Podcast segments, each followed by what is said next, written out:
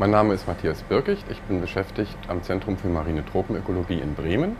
Ich bin zurzeit unterwegs auf dem Forschungsschiff Meteor zusammen mit meiner Arbeitsgruppe vom Teilprojekt Biogeochemie mit Anita Flor und Tim Rixen.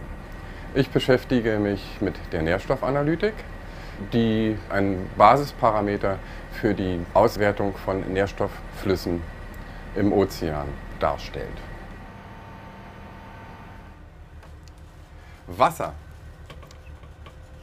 als Elixier des Lebens enthält Nährstoffe, die hier im Auftriebsgebiet Benguela vom Meeresgrund durch kalte Meeresströmung nach oben transportiert werden. Es handelt sich bei den Nährstoffen um Phosphor als Phosphat, um Nitrit, Nitrat und Ammonium als Stickstoffkomponenten und dem wichtigen Silizium für Kieselalgen. Die Algen an der Meeresoberfläche konsumieren die nach oben transportierten Nährstoffe und versorgen dadurch die im Nahrungsnetz weiter oben stehenden Organismen. Um die Verteilung dieser Nährstoffe in der Wassersäule, am Meeresboden und im Sediment zu erforschen, bedienen wir uns auf der Meteor unterschiedlicher Geräte. Ein Gerät, was die Tiefenstufen in der Wassersäule beprobt, ist die CTD-Rosette. Das ist die CTD-Rosette. Sie enthält in der Mitte eine physikalische Messeinheit, die Temperatur, Leitfähigkeit und Tiefe aufzeichnet.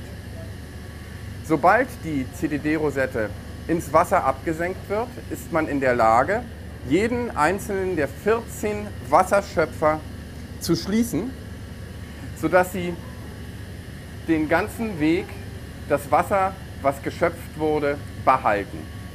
Nachdem die Rosette knapp über dem Meeresgrund den Weg geschafft hat und alle Schöpfer geschlossen worden sind, wird die CTD-Rosette an Deck gehoben.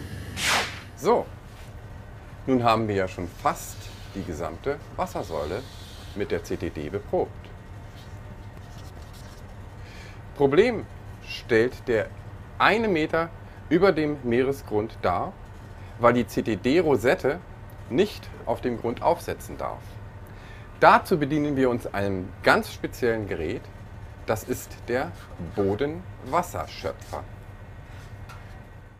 Der Bodenwasserschöpfer hat fünf parallel in verschiedenen Tiefen angeordnete Niskin-Flaschen, die erst geöffnet werden und gespannt bleiben. Sobald der Bodenwasserschöpfer sanft auf dem Boden aufsetzt, schließen sich die Deckel der Niskin-Flaschen und halten das Wasser vom Boden in den Flaschen fest. Nun fehlt uns ja nur noch der Meeresboden. Der Meeresboden besteht aus Meeressediment. Locker aneinander gebundene Partikel, die Porenwasser enthalten.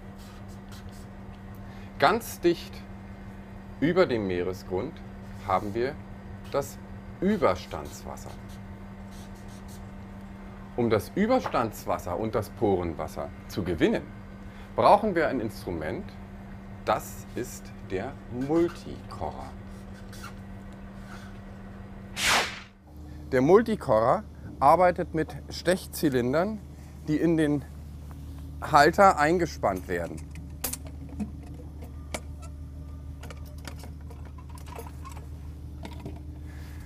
Wenn der Multikorrer den Meeresgrund erreicht, rammt das Gewicht die Stechzylinder in den Meeresboden hinein und zieht einen Sedimentkern mit Überstandswasser.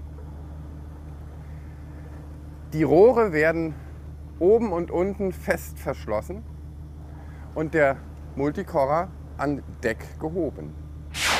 Ich befinde mich jetzt mit all meinen Proben im Labor, die ich dem Probengeber des Autoanalysators übergebe.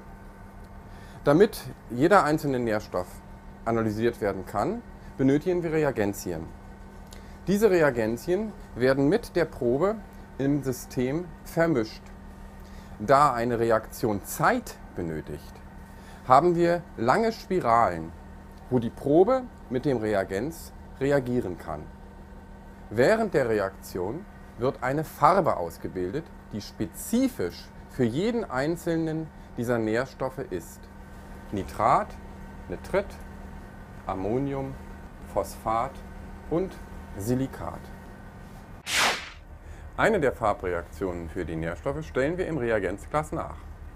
Wir geben zu der Probe das Reagenz und die Reaktion setzt ein. Anhand der Farbintensität kann der Analysator direkt die Konzentration des Nährstoffes bestimmen.